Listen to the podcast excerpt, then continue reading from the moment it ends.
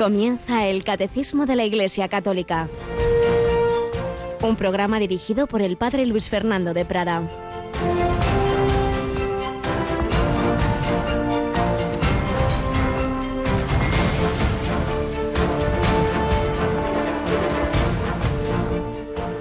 Jesús llamó a sus doce discípulos y les dio autoridad para expulsar espíritus inmundos y curar toda enfermedad y toda dolencia, y los envió con estas instrucciones.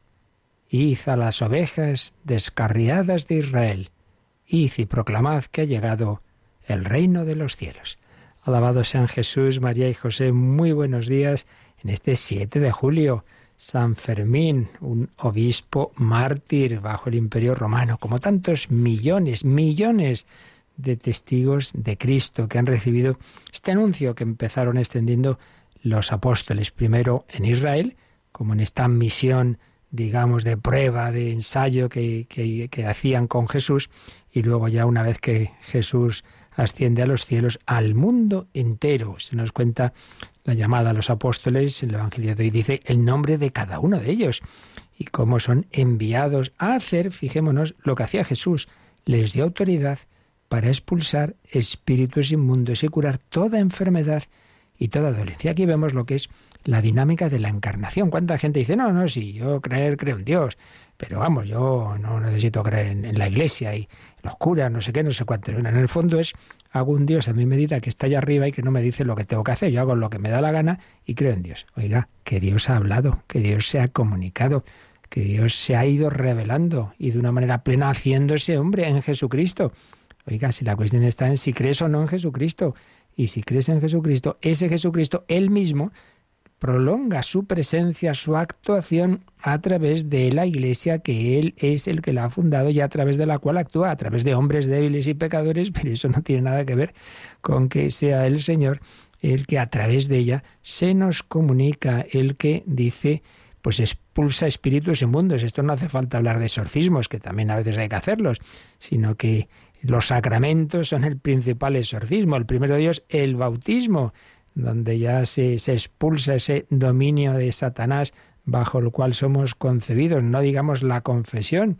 Uno está en pecado, uno está bajo ese dominio y, y, recibe ese perdón, esa purificación, esa presencia de la Santísima Trinidad, esa gracia que naturalmente expulsa la presencia de algún modo o dominio de Satanás. Sí, el Señor actúa a través de su iglesia y esto es lo que estamos viendo con los sacramentos. Y así el Señor realiza auténticas maravillas y, sigue en medio de nuestro mundo en el que hay tanta fuerza, es verdad, de, del mal y del príncipe de este mundo, como llamaba Jesús a Satanás, pero el Espíritu Santo no deja de actuar y de generar muchísimas conversiones y por eso Radio María nos gusta, pues como en nuestro mundo lo que se suele contar son las cosas malas, pues nosotros también hay que contarlas, pero intentamos destacar tantas cosas buenas, tantos testimonios. Tenemos con nosotros un día más a Rocío García. Buenos días, Rocío. Muy buenos días, padre. Testimonios como el de ayer, que fue de verdad de los más impresionantes que he oído en esta casa.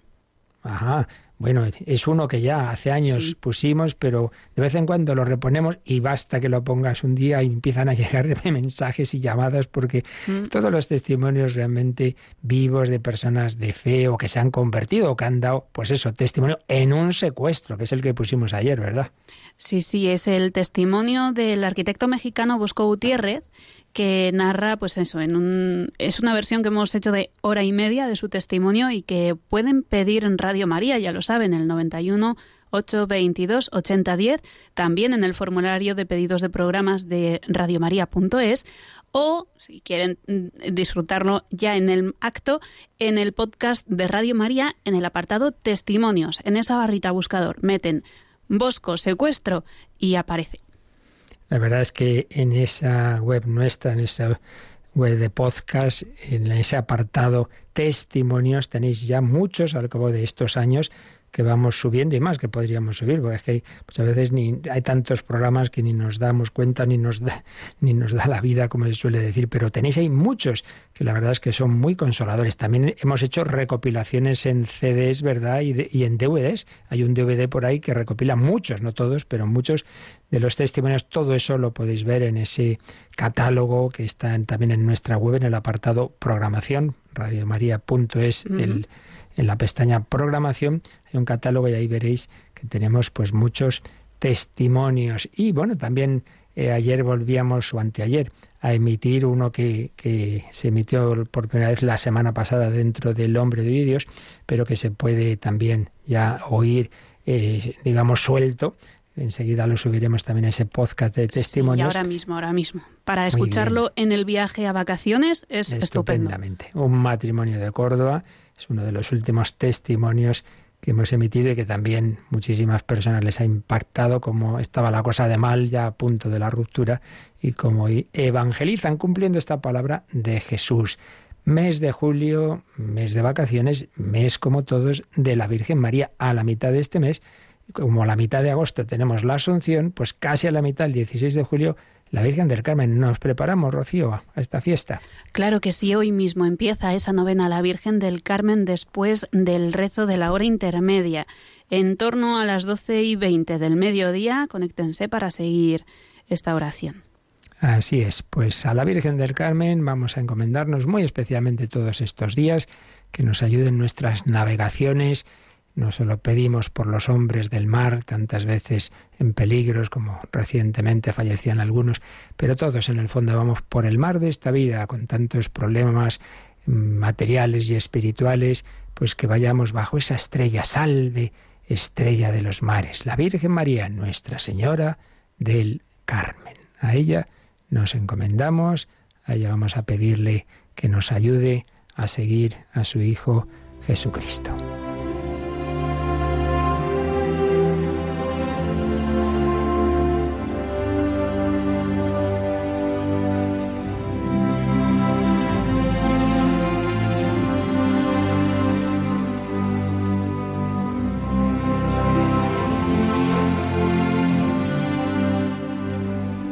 Santa Margarita María de Alacoque, de su autobiografía. Estamos todavía en su juventud, en esas luchas interiores que tenía entre la gracia de Dios y su natural de una jovencita que bueno, que sin hacer nada malo, porque cuando ella habla de, de sus grandes pecados ya quisiéramos, madre mía, muchos, eran pequeñas cositas, pero que las sentía como infidelidades al Señor. Por eso escribe, yo estaba inclinada, naturalmente, al amor de los placeres y diversiones, pero no podía ya tener gusto en ninguno, aunque con frecuencia hiciese cuanto podía para buscarlos. Pero esta dolorosa figura de mi Salvador, que se presentaba a mi vista como si acabase de ser azotado, me impedía tenerlo, pues me hacía este reproche que llegaba a perforarme el corazón. ¿Querrás gozar de este placer? Yo no gocé jamás de ninguno, y me entregué a todo género de amarguras por tu amor y para ganar tu corazón. ¿Y querrás, sin embargo, disputármelo también?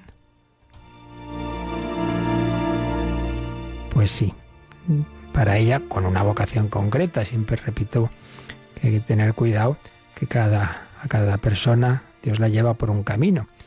Entonces lo que para Margarita María era una infidelidad, pues el Señor la llamaba a la vida religiosa, para otro no lo sería, pero ella sí. Y el Señor, que también nos da a disfrutar muchos placeres en la vida que Él mismo ha creado, pero hay otros que no. Y que a una persona le pide ese sacrificio. Y Jesús le hacía ver, mira, mira, tú quieres ir por un camino distinto al que yo te he mostrado, cuando yo arrostré toda clase de sufrimientos para ganar tu corazón. Qué impresionante. Y lo veía, tenía esa visión de Jesús en la pasión, que le hacía ver cómo le hemos puesto, cómo nuestros pecados y nuestras vanidades y frivolidades pues han sido los responsables de esa pasión del Señor. Sigue escribiendo Santa Margarita. Tales palabras producían honda impresión en mi alma, pero confieso de buena fe que no comprendía nada de ello. Tan grosero y poco espiritual era mi espíritu. Solo hacía algún bien, porque me urgía ello con tal fuerza que no podía resistir. Este es el gran motivo de mi confusión en todo lo que escribo, en lo cual querría poder dar a conocer lo merecedora que soy del más riguroso castigo eterno por mis continuas resistencias a Dios y oposición a sus gracias, y hacer ver también la grandeza de sus misericordias. Esto es lo que siempre debemos concluir. Yo por, por justicia merecería estar más que mal y acabar en eso, en, en esa condenación eterna. Pero el Señor precisamente me hace ver en mi debilidad, en mis faltas y pecados, su misericordia.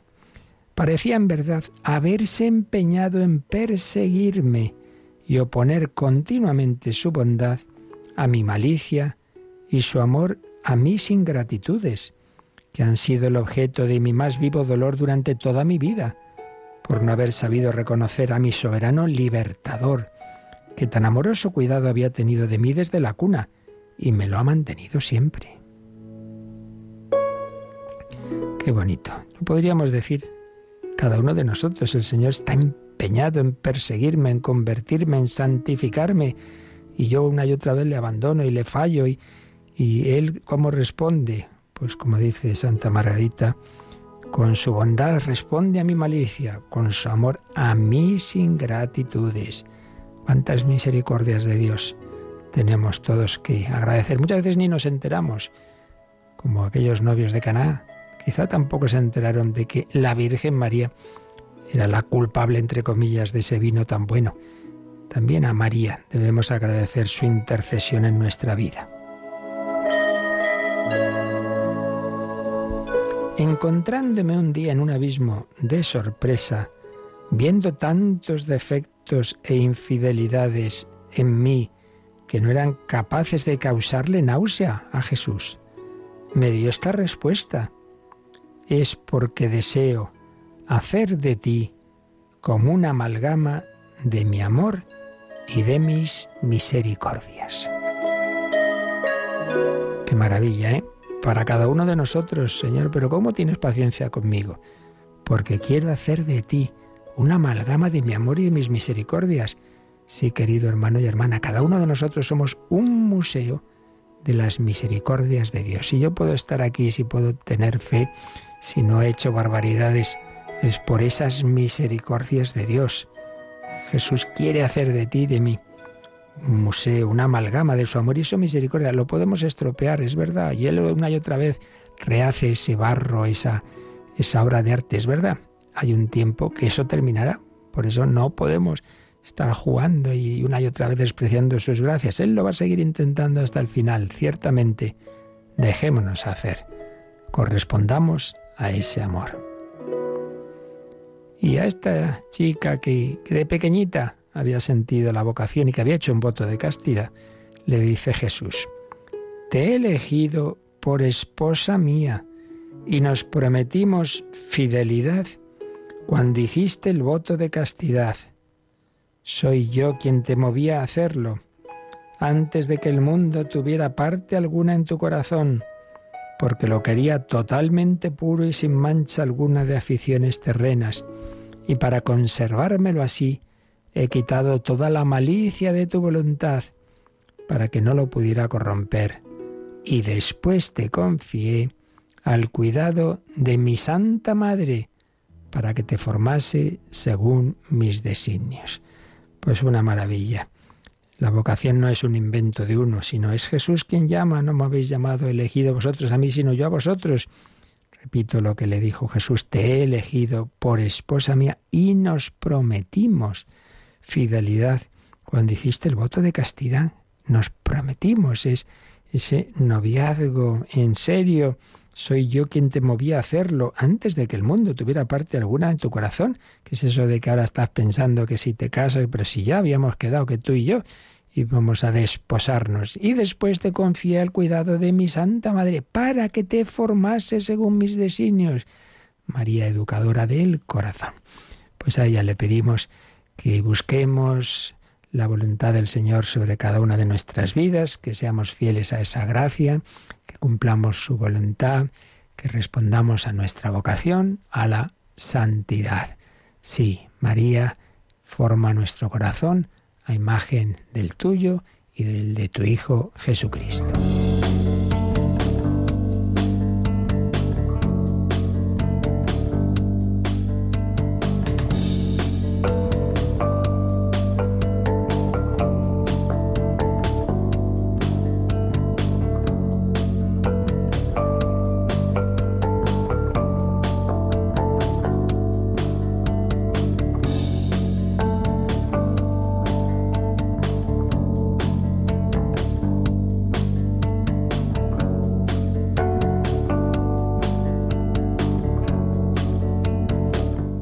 Señor pues lo, lo hace con gracias especiales para cada uno y luego con el camino ordinario mm, y principal de comunicación de su espíritu, que es la liturgia, y dentro de ella sobre todo los sacramentos.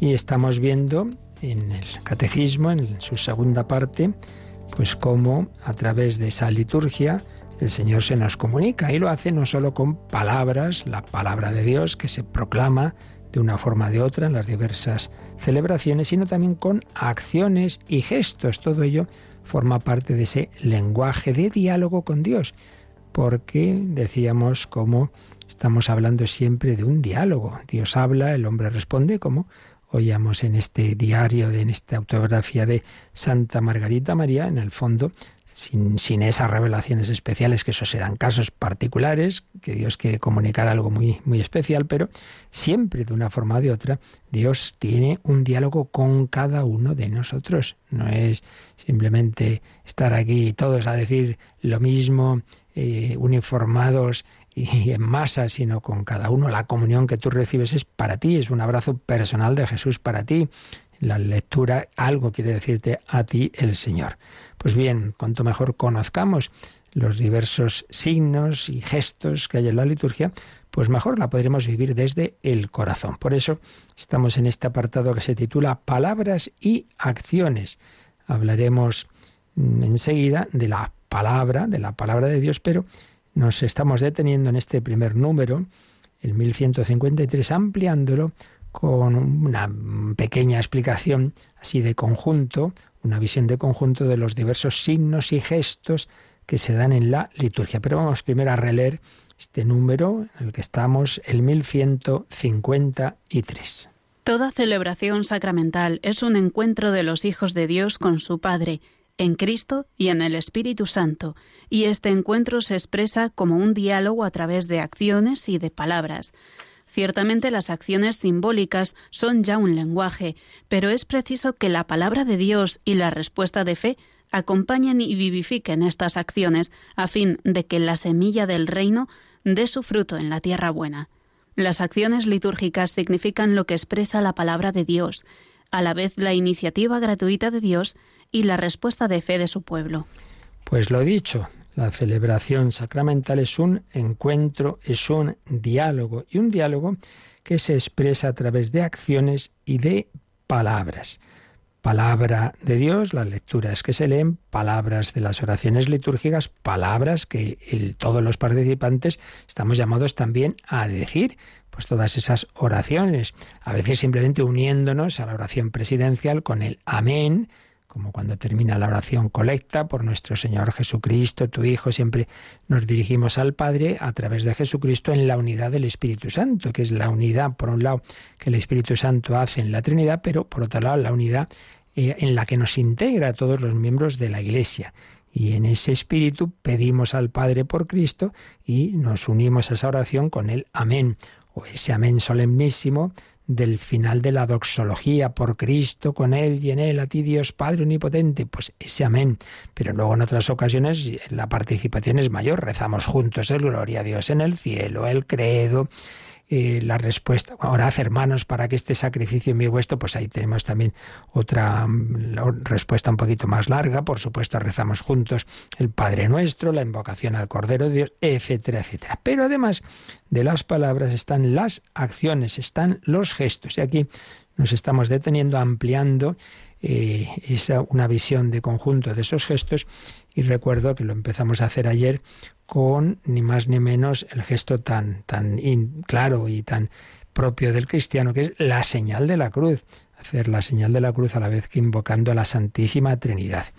Y decíamos algo, pues con este manual clásico de iniciación a la liturgia de la Iglesia, de los padres José Antonio Abad y Manuel Garrido, y también lo ampliábamos eh, todo esto de, las, de la señal de la cruz con, con esta obra del entonces cardenal Joseph Ratzinger, El espíritu de la liturgia. Bien, pues hablábamos de la señal de la cruz. Hoy vamos a decir algo de otros gestos. En primer lugar, golpes de pecho, golpes de pecho. Bueno, ¿dónde está esto de los golpes de pecho? Pues recordemos que en la parábola del fariseo publicano Jesús hace alusión a ese publicano que se golpeaba el pecho.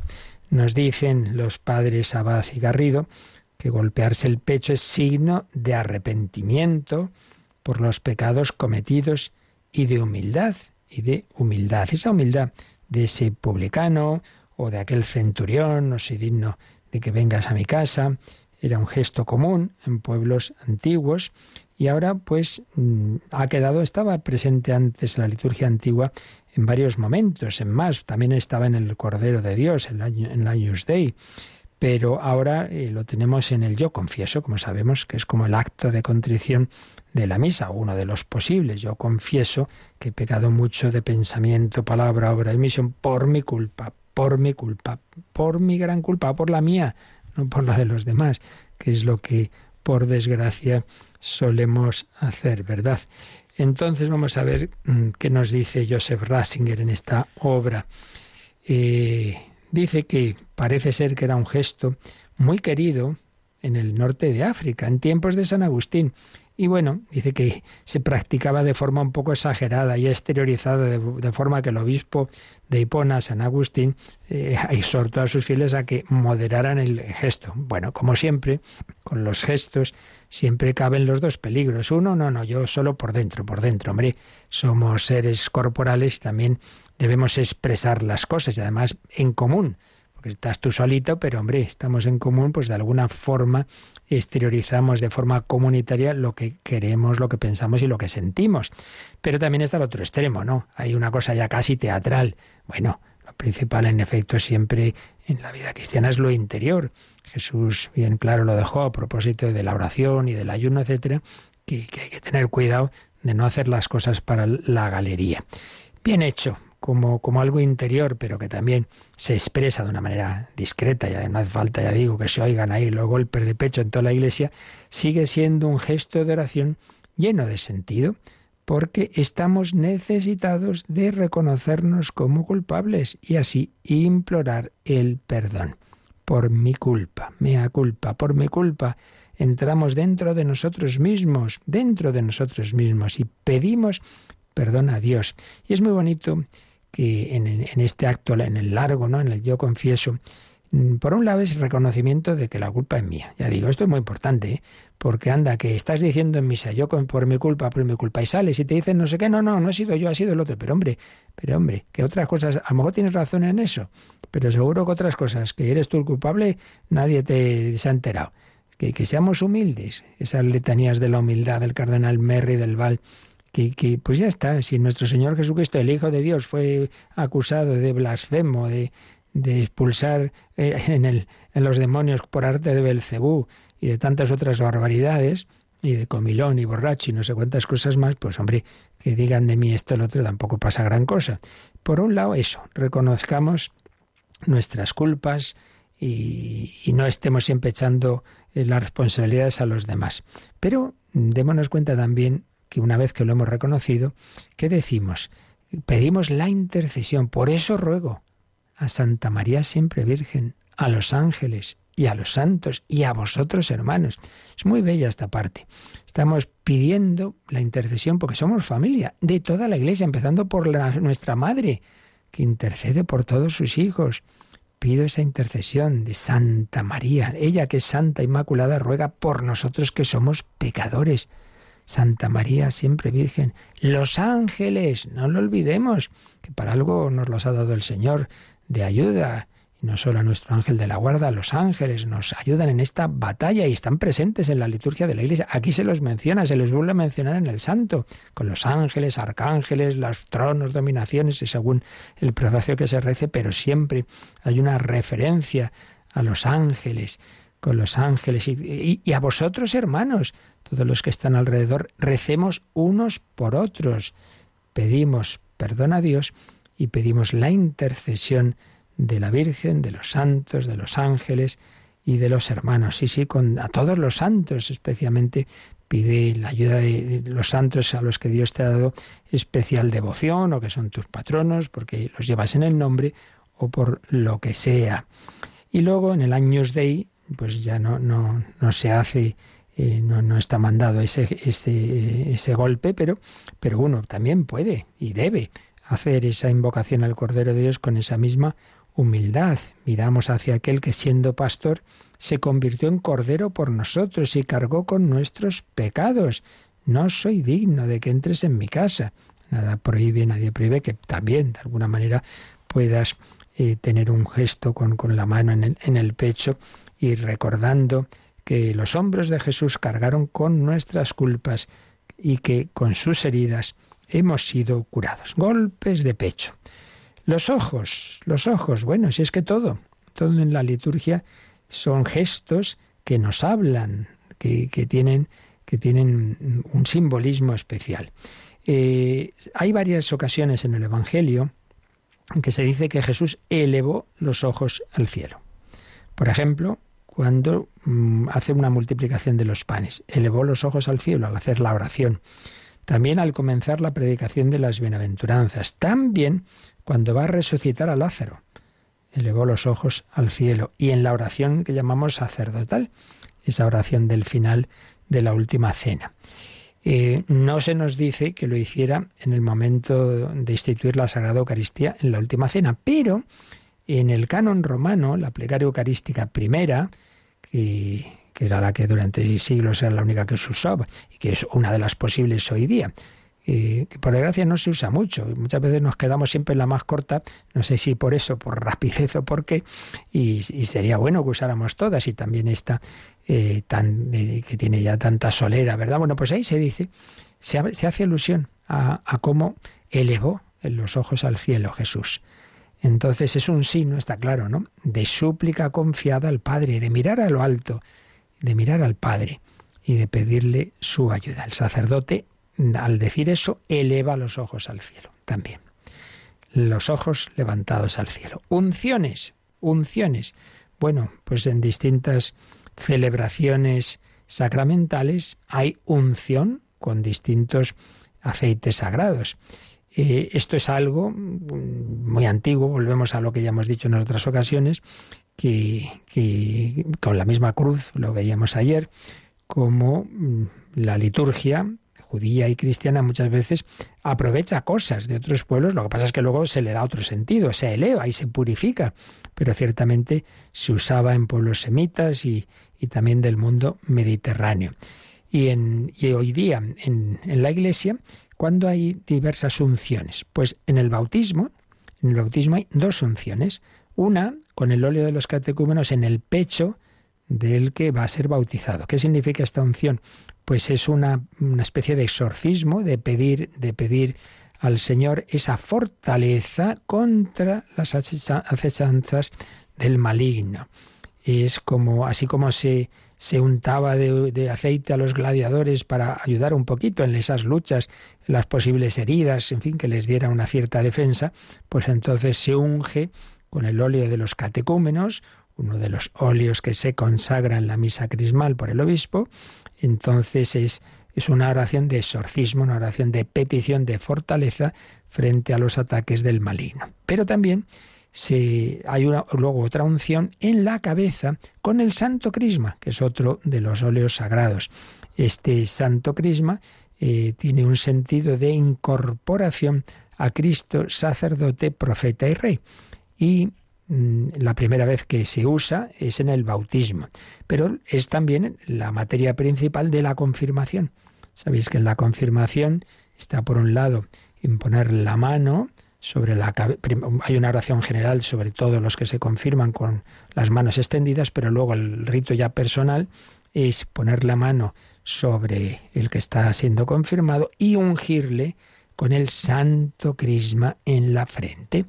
Por tanto, es un, un punto esencial de ese sacramento de comunicación del Espíritu Santo. Y por supuesto, hay un sacramento que hasta lleva en el nombre esto de la unción, la unción de los enfermos. Repito, ya lo hemos dicho más veces, que no lo llamemos extrema unción, como se ha llamado durante siglos, que también se podría decir, porque es verdad que especialmente hay que intentar que no falte pues en la última enfermedad, pero el decir extrema unción hace mucha gente pensar que solo es para cuando uno se está muriendo. No, no, una enfermedad seria, aunque esperemos que evolucione bien, entrar en la ancianidad, en que uno ya va, va teniendo debilidad, uno va a tener una operación, en todos estos casos seria, claro, en todos estos casos se puede y debe recibir la unción de enfermos y de hecho se puede recibir varias veces en la vida y por tanto no, no, cometamos ese error. No, no, no, no, no, no vaya, que se va a asustar. Se va a asustar, se va a asustar si se muere sin, sin, la ayuda del Espíritu Santo. Eso es lo, eso es lo malo. No, no el que el bien explicado, hombre, ya el sacerdote sabe hacer las cosas, no, no va a decir, bueno, que se muere usted, vengo aquí a darle la unción, hombre. Las cosas se, se hacen con un poquito de sentido común, pero no perdamos esos, esos regalos que Dios nos hace. Unción de enfermos pertenece a esa estructura esencial del signo sacramental y siempre simboliza estas unciones, pues mm, se hacían en el, en, el pueblo de Israel, eh, se ungía a sacerdotes, profetas, reyes y, en definitiva, eh, apuntaban, como todo el Antiguo Testamento, a Cristo. Porque ¿qué significa Cristo? Cristo, ya lo hemos dicho más veces, es la traducción griega de Mesías, Mesías. ¿Y qué significa Mesías? Ungido el ungido por el Espíritu Santo. El Espíritu del Señor está sobre mí, porque Él me ha ungido, me ha enviado a dar la buena noticia a los pobres, a los, a los heridos. Sí, el Señor Jesús, el Hijo de Dios, se hizo hombre y está ungida toda su naturaleza humana por esa persona divina, la segunda del Verbo, pero también por el Espíritu Santo, que llena su alma y su cuerpo. El Espíritu Santo que ha formado esa humanidad de Cristo en el seno de María. Cristo es el ungido por el Espíritu Santo. Pues bien, el cristiano es incorporado a Cristo y va recibiendo esas comunicaciones del Espíritu Santo a través de esas unciones sacramentales. Como veis, todo esto es una maravilla, todo aquí va cuadrando, como el Señor hace ahora en la vida de la Iglesia, pues lo que de otra manera hizo en su propia vida personal y también a sus apóstoles, ahora a través de, de la liturgia. Las unciones nos incorporan al ungido, nos incorporan a Jesucristo. Vamos a darle gracias al Señor. Todo lo material, todo lo natural, pues luego adquiere un valor, porque ya lo hemos dicho, es el mismo creador de cielos y tierra el mismo que ha creado el sol, la luna, las estrellas, los árboles y, los aceites, el mismo que ahora se sirve de esa naturaleza, de esa creación, para comunicarnos la gracia. Demos gracias al Señor por su gracia, demos gracias, seamos agradecidos y recibamos todos esos regalos para realmente apoyarnos y unirnos a Él.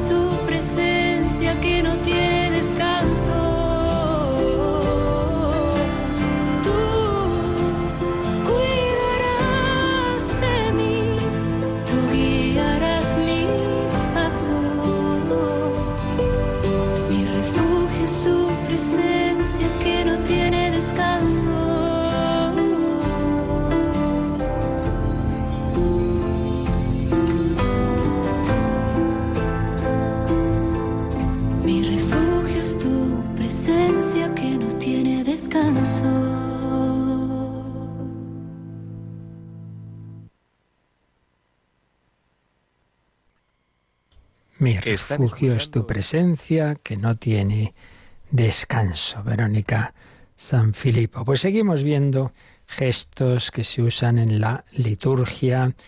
Eh, la imposición de la ceniza. Bueno, ya sabemos que esto ahora mismo es un día al año, el miércoles que llamamos precisamente así, de ceniza es signo de humildad, nos recuerda que somos polvo y en polvo nos convertiremos de arrepentimiento, de resurrección, porque empieza esa cuaresma que va a culminar en la vida nueva que recibimos en la vigilia pascual de Cristo resucitado. Imposición de la ceniza.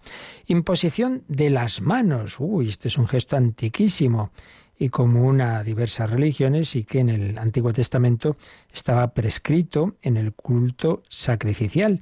Jesucristo muchas veces impone las manos en, distintos milagros y bendiciones. Y en los Hechos de los Apóstoles se nos dice que los apóstoles imponían las manos para impetrar la acción del Espíritu Santo, en lo que podemos ver que podía ser bautismo o confirmación y también lo que hoy llamaríamos un rito de ordenación sacerdotal.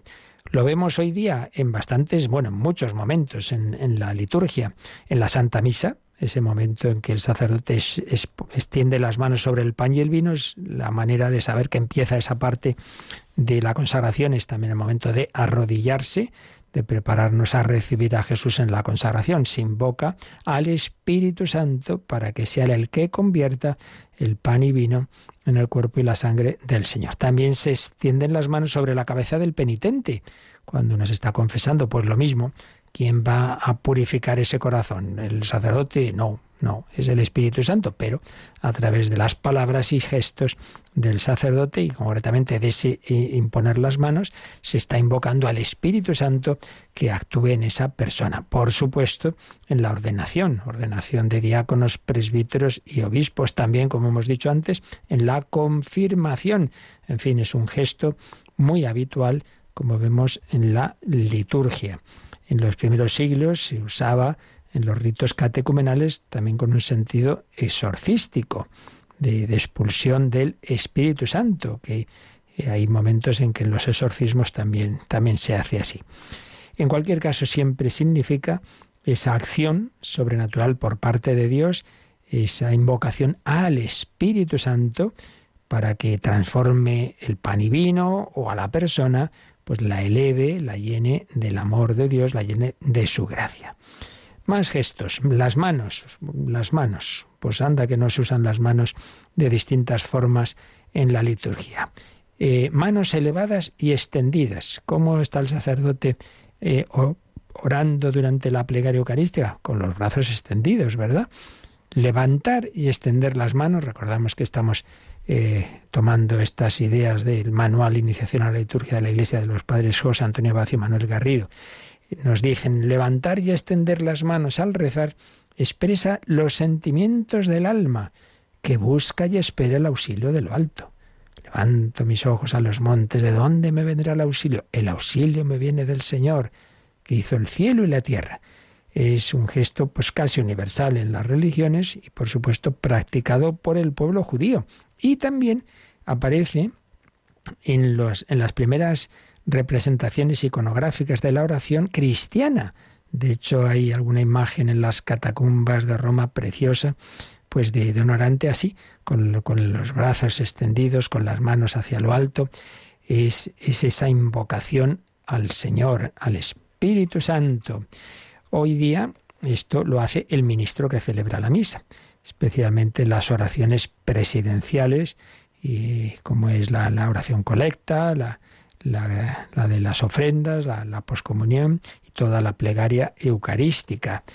a ver qué nos dice también Joseph Ratzinger en, sobre este gesto. Nos dice que es el gesto más antiguo de oración en el cristianismo, la postura del orante, que decíamos antes. Es uno de los gestos originarios del hombre que invoca a Dios, presente prácticamente en todas las religiones, como antes decíamos. Es un gesto además que expresa la ausencia de violencia, un gesto de paz. El hombre abre sus manos y se abre al otro. Es también gesto de búsqueda y de esperanza. El hombre busca al Dios oculto, tiende los brazos hacia él. se han relacionado, dice, las manos extendidas con la imagen de las alas. El hombre busca la altura, quiere dejarse elevar por Dios sobre las alas de la oración. Pero además, para el cristiano, los brazos extendidos tienen además un significado cristológico, porque nos recuerdan los brazos extendidos de Cristo en la cruz. Padre, perdónalos, porque no saben lo que hacen. Pues también nosotros al extender nuestros brazos oramos con el crucificado, hacemos nuestros sus sentimientos. Y añade que los cristianos vieron dos significados en los brazos desgarrados de Cristo en la cruz. Es la forma radical de adoración, la unidad de la voluntad humana con la voluntad del Padre. Por un lado, esa unión con el Padre, pero al mismo tiempo son brazos que se abren para nosotros. Son el gran abrazo con el que Cristo quiere atraernos hacia Él. Cuando yo fuere elevado sobre la tierra, atraeré a todos hacia mí.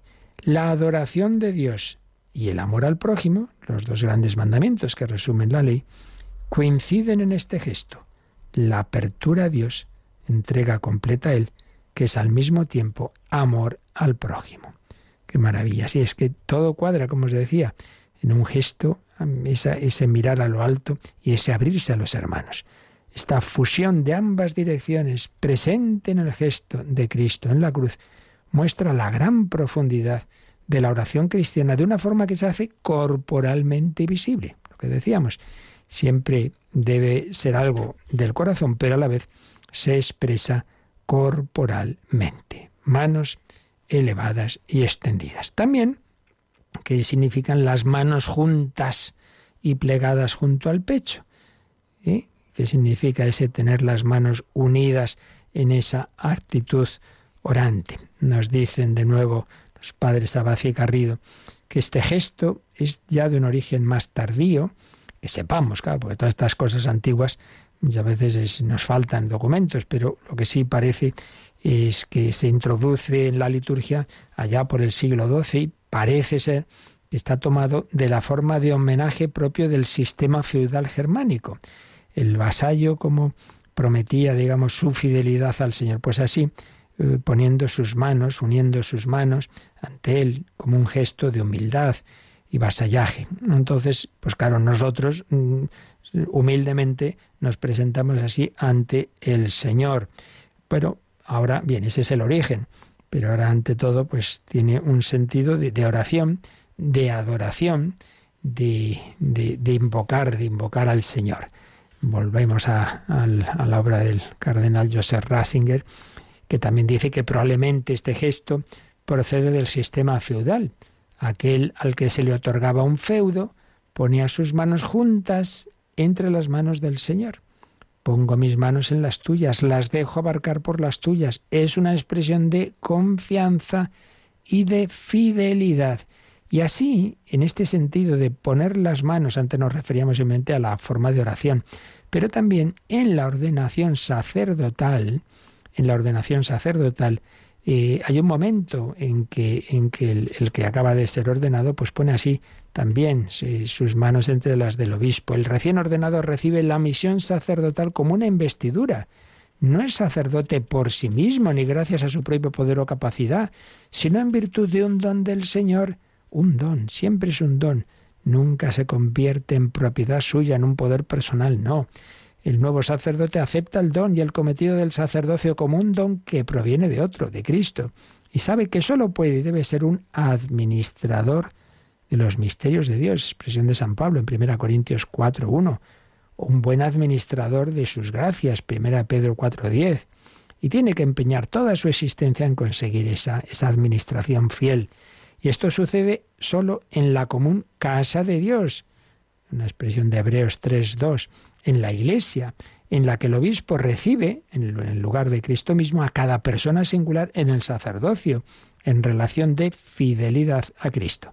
Cuando el candidato a la ordenación sacerdotal pone sus manos juntas en las manos del obispo y le promete respeto y obediencia, hay un momento en que nos vamos acercando al obispo, ¿prometes obediencia y respeto a mí y a mis sucesores? Sí, prometo. Pues al hacer eso, le ofrece su servicio a la Iglesia como cuerpo vivo de Cristo, pone sus manos en las manos de Cristo, confiándose a Él, y le ofrece sus propias manos para que sean las suyas. Tú necesitas mis manos, mi trabajo, que a otro descanse. Claro que sí. Y concluía entonces cardenal Ratzinger diciendo que lo que pudiera ser cuestionable en ese sistema feudal en cuanto forma de poder humano, lo que ahí podría ser cuestionable, ahora adquiere su verdadero significado en la relación del creyente con el Señor. Y cuando ya nosotros, todos ahí, ya no solo el sacerdote, al orar, juntamos las manos, ponemos nuestras manos en las suyas. Con nuestras manos ponemos nuestro destino en su mano, confiando en su fidelidad. Le prometemos nuestra fidelidad. Qué maravilla, ¿eh? Uno no se da cuenta de que los gestos que hacemos tienen mucha más profundidad de la que nos puede parecer de primera. Bueno, qué más da tener las manos ahí, brazos cruzados. Hombre, pues, pues creo que expresa bastante más la unión con Dios, las manos juntas que los brazos cruzados, desde luego. Me acuerdo, Tatiana Goricheva, esta mujer rusa que era comunista, atea, no sé qué, y que se convirtió por una experiencia mística, y decía que le llamaba la atención que, veía que luego cuando ya vino a Occidente, la expulsada de, de la entonces Unión Soviética, veía tantas veces los cristianos ahí, pues bueno, de cualquier manera y tal, y que se acordaba de que cuando en las celebraciones que tenían en la Iglesia Ortodoxa rusa, pues los pobres ahí que lo pasaban mal, muchas veces espiados, cuando iban gente de la KGB a espiar esas celebraciones, ellos estaban con los brazos cruzados, mientras que los cristianos estaban con las manos juntas. Y decía, bueno, eso que hacían ahí los, los que venían a espiarnos de la policía, eh, eh, soviética, pues tantas veces lo que veo yo los cristianos que están ahí, bueno, pues bueno, con los brazos, los brazos, entendámonos, ya se sabe que uno interiormente puede estar muy devoto, muy unido a pesar de la expresión esa externa, ya hemos dicho que eso no es lo esencial, pero bueno, que también nos demos cuenta de que, de que hay gestos que expresan mejor o peor lo que debemos vivir en la Santa Misa. Unión con el Señor, poner nuestras manos en las suyas, nuestro destino lo ponemos en su mano. Nos fiamos del Señor. Lo dejamos aquí y damos gracias a Dios porque realmente Él nos va educando, nos va introduciendo en su amor y toda la liturgia, cuanto mejor la vivamos y entendamos, pues más nos ayudará a vivir en casa, en familia. Pues momento final de oración y también, si alguien lo desea, de consultas. Participa en el programa con tus preguntas y dudas. Llama al 91005 9419. 91005 9419. Puedes escribir un mail a catecismo arroba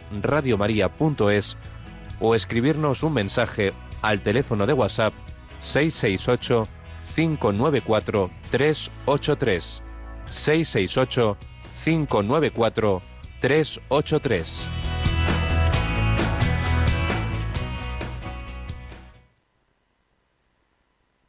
Amen.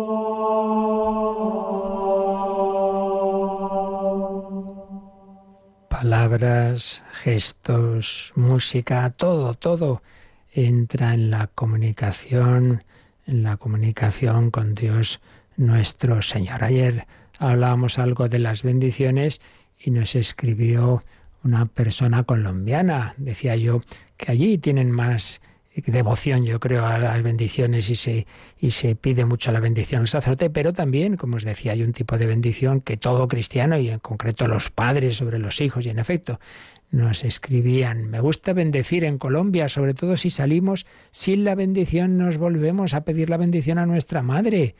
Y es de gran alegría. También cuando veo un sacerdote, les pide su bendición, alabado sea Jesús y María que esta maravillosa iglesia crezca y dé muchas vocaciones, sacerdotes y familias consagradas. Pues gracias a quien ha escrito que no nos ha puesto su nombre. ¿Tenemos alguna llamada, Rocío? Pues sí, padre. Mm, varios oyentes han llamado con la misma pregunta. A ver. ¿Qué postura tenemos que tener los fieles durante la oración del Padre Nuestro en la Santa Misa? Pues es un momento en que se está de pie y en España al menos en principio no se dice nada. Digo en España porque sé que, por ejemplo, en Italia sí que se, mm, se, se, permite que el que le guste también extender sus manos o abrirlas un poco puede hacerlo. Aquí no se dice nada. Entonces se supone que en principio pues la postura normal, simplemente de pie, las manos unidas o como sea. No hay nada prescrito al respecto. Entiendo que una manera discreta en que uno pueda tener sus brazos, sus manos abiertas y tal, pues tampoco es que esté mal. Tampoco está. Otra cosa es claro que uno ya las extienda ahí como si fuera el sacerdote. Hombre, eso ya no pega. Eso solo el sacerdote. Pero en fin, estos detallitos hay veces, muchas veces, muchas de estas preguntas no está explícitamente, hay unas muchas cosas dichas, pero otras quedan un poquito ya a cada uno. De todas maneras, como siempre, como ya os he dicho, yo no soy, esta no es mi especialidad. Preguntaré a amigos liturgistas y si me dicen otra cosa contraria, pues ya lo diremos otro día. ¿Qué más? Otra oyente ha manifestado pues eh, su incomodidad en, después, cuando acaba la Santa Misa, porque muchos de los fieles pues se quedan hablando en voz alta dentro de la misa y demás. Entonces quiere saber primero qué hacer, si es de caridad mandar callar y que nos eh, corrijan, ¿no? ¿Qué actitud tenemos que tener los fieles cuando sale el sacerdote y termina la misa? Bueno, la actitud desde luego está claro. El ideal, y esto, esto cuando ya he estado yo, siempre lo he intentado. En las parroquias hemos puesto carteles, la iglesia es lugar de oración, se ruega silencio y sobre todo cuando terminan determinadas celebraciones, pues más eh, tipo funeral y tal, siempre, en fin, en lo que de mí ha dependido, pues siempre, ahora por favor, lo que sea tal, que sea fuera, que no sé qué. Indudablemente eso es, sacerdote es el que tiene que cuidar ese tema. El fiel, bueno, ante todo que él lo viva, es decir, pues siempre es aconsejable quedarse un rato. A mí eso de que está terminando la misa y no has acabado de decir podéis ir en paz y ya esto no es la puerta, es como decir, estoy deseando que esto se termine. Hombre, que recibido al Señor, su palabra, su cuerpo, quédate un ratito de acción de gracias. Y por supuesto, pues eso de una manera reverente. Claro, la cuestión es, ¿y si los demás están hablando? Hombre, el fiel no es quien en principio para ir a regañar al otro. Otra cosa es que si uno tiene, en fin, digamos, esa capacidad de, de decir las cosas, ya podría, le importaría hablar un poquito más bajo y tal, que estuvimos aquí rezando. Bueno, pues, pues puede ser. Pero en fin, eso ya ese tipo de cuestiones que tantas veces eh, digo y señor Monilla cuando se hacen estas preguntas tal, que, que ya es difícil, aquí podemos decir una cosa general, luego en cada caso hay que ver qué es, que, es lo más prudente en cada circunstancia, o decírselo al sacerdote si hay confianza con él, oiga, padre, ¿no podría usted decir algo? Porque, mire el lío que se monta aquí, claro, uno quiere quedarse a rezar un poco y es que, vamos, cuesta. En fin, por desgracia esto entra en esa, en esa secularización que se nos va metiendo a todos, pues hagamos de nuestra parte, por lo menos hagámoslo bien, demos ejemplo y quizá, pues ya digo, también puede ser indicado prudentemente. Habrá que ver alguna forma de, de decírselo a personas que sin mala voluntad muchas veces se nos va metiendo la costumbre y se actúa así mal. Bueno, pues lo dejamos aquí, seguiremos mañana con otros gestos litúrgicos y luego esta noche, en el Hombre de Dios, tenemos otro testimonio, un chico, madre mía, que estaba por caminos muy malos y ya veréis qué interesante, Alexis. Y pasó por la comunidad del cenáculo, estaba metido en drogas, más de 100 causas judiciales, en fin. Y cómo el Señor es capaz de transformarnos a todos. La bendición de Dios Todopoderoso, Padre, Hijo y Espíritu Santo, descienda sobre vosotros. Alabado sea Jesucristo.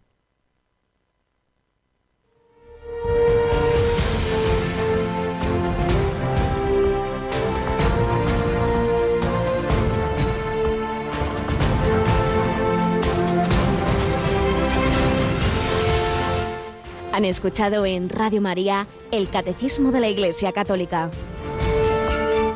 Un programa dirigido por el Padre Luis Fernando de Prada.